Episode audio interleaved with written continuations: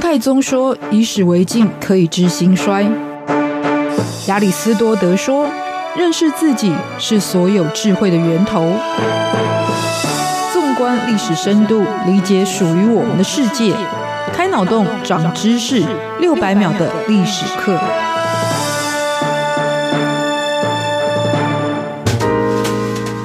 认识过去，才能够掌握未来。欢迎您收听这一集六百秒的历史课，我是维珍。延续上一集主题，我们介绍了首都意大利的罗马。那在今天呢，做一个前情提要，也就是在上一集有谈到，大约在两千八百年前，就是那个连释迦牟尼、孔夫子、耶稣基督这些大人物都还没有出生的年代，其实罗马城就已经建立了。他经历了王政时期、共和年代之后，来到了帝国时代，以罗马城作为核心建立起的罗马帝国，是一个版图辽阔、经济富庶、文化更是辉煌灿烂、国力强大的盛世。这样伟大的成就，对于日后全球的历史，包含文化的发展，也是影响深远。但即使是这样子一个国运如此强大的帝国，还是没有办法脱离的自然法则，就是会从盛极而衰。大约在西元两百八十十四年，也就是在西晋时期的时候，罗马帝国就开始逐步分裂，成为了东西两个部分。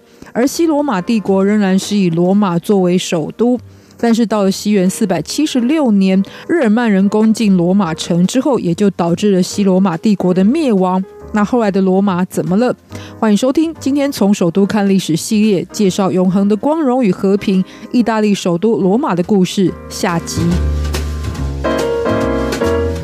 西罗马帝国灭亡的一开始，其实罗马这一座城市并没有因为日耳曼人的占领而被大肆破坏，所以仍然保有一定程度的完整性。那城市居民的生活其实也能够照旧进行。可是，随着欧洲的局势日渐动荡，尤其是意大利半岛分裂成为了多个王国跟诸侯的根据地，那罗马这一座城市也就开始在这一些贵族的竞争之下，成为了被锁定，尤其是被掠夺的一块区域。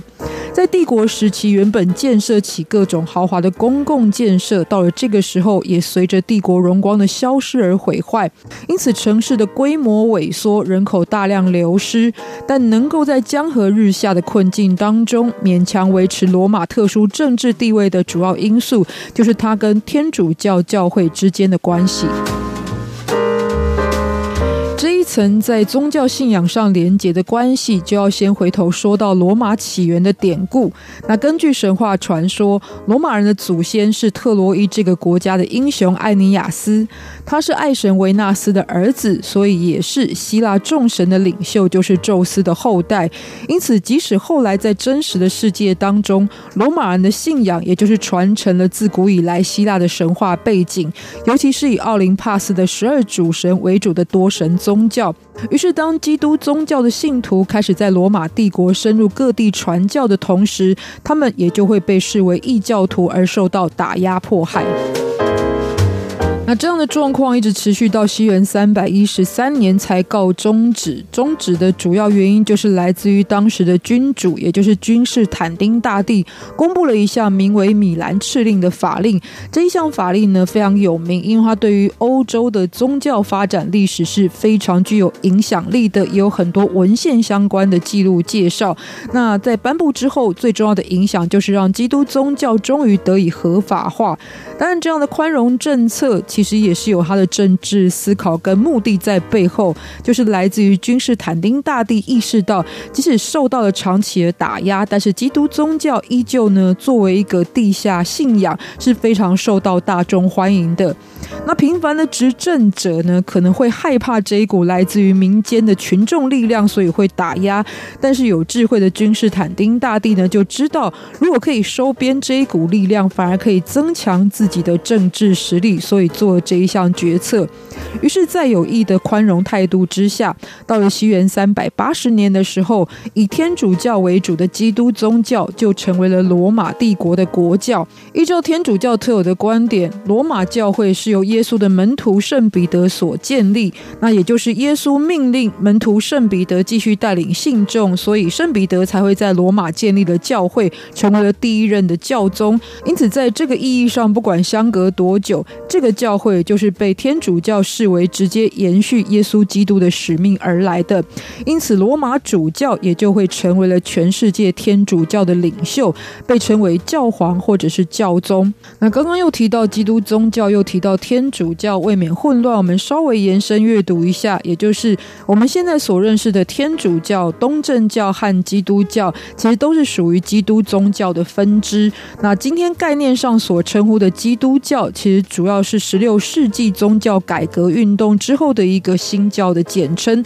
那再回到罗马帝国，即使在灭亡之后，也因为过去强国版图扩张的一个文化传播的力量，所以使得呢帝国虽然已经瓦解了，可是天主教会依旧能够成为欧洲人民的精神文化，甚至是政治上的一个主流意识的依归。这样的影响力也让罗马曾经在受到外族入侵的时候，但获得了信仰者的支援，也因此能够继续保持政体上的独立性。其中代表经典的事迹，就是在西元七世纪中期，因为曾经受到日耳曼民族当中一支的伦巴底人的入侵，此时罗马教皇只好向法兰克的国王批评三世来求救。那支持教皇的批评三世就出兵之后，也的确成功打败击退了伦巴底人。并且就把意大利中部跟北部的广大区域献给了教皇，这当中就包含了罗马。那教皇也在加冕典礼上为批评三世来涂圣油。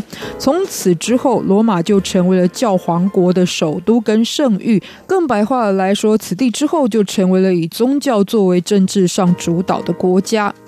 那虽然罗马是教廷的所在地，不过也因为长期受到了干扰跟破坏的摧残，所以也开始跟不上欧洲其他大城市的发展步调。像是伦敦或巴黎的繁荣呢，就逐渐超越了罗马。那罗马这一座城市的发展，最主要就只能依靠来自于教廷的力量支撑，也因此这个时期的城市建设多半就是具有宗教性的目的为主。比方说，在圣彼得的古墓上就建造了圣彼得大教堂，或者大众来到罗马一定会去参观的地标之一的西斯丁教堂，在它的墙壁跟天花板的壁画呢，有来自于十六世纪，也就是文艺复兴时期，像是波提切利以及知名的米开朗基罗这两位大师的作品，其中就包含了经典的《失乐园》，还有《最后的审判》，都是这一些艺术家们以强烈的使命感，还有各自的宗教跟艺术观点来打造的作品。那不但成为了文艺复兴时期的瑰宝，而且对于后来欧洲的艺术发展也是非常有推动性的深远影响。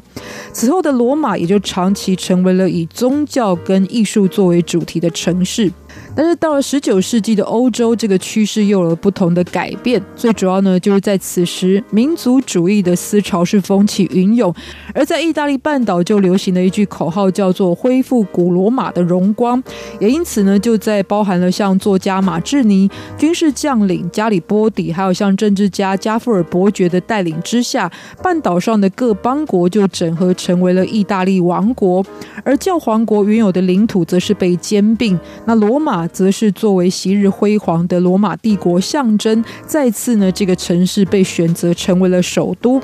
而原本教皇的领地呢，则是被限缩在梵蒂冈的城池范围当中。在一九二九年，当时的教皇是庇护十一世，就与意大利此时的领导者，也就是墨索里尼签约，由意大利承认梵蒂冈呢是以教皇作为元首，是一个主权独立的国家。自此开始，梵蒂冈就成为了罗马城当中的一个城中之国，这也是历史上前所未有的特殊案例。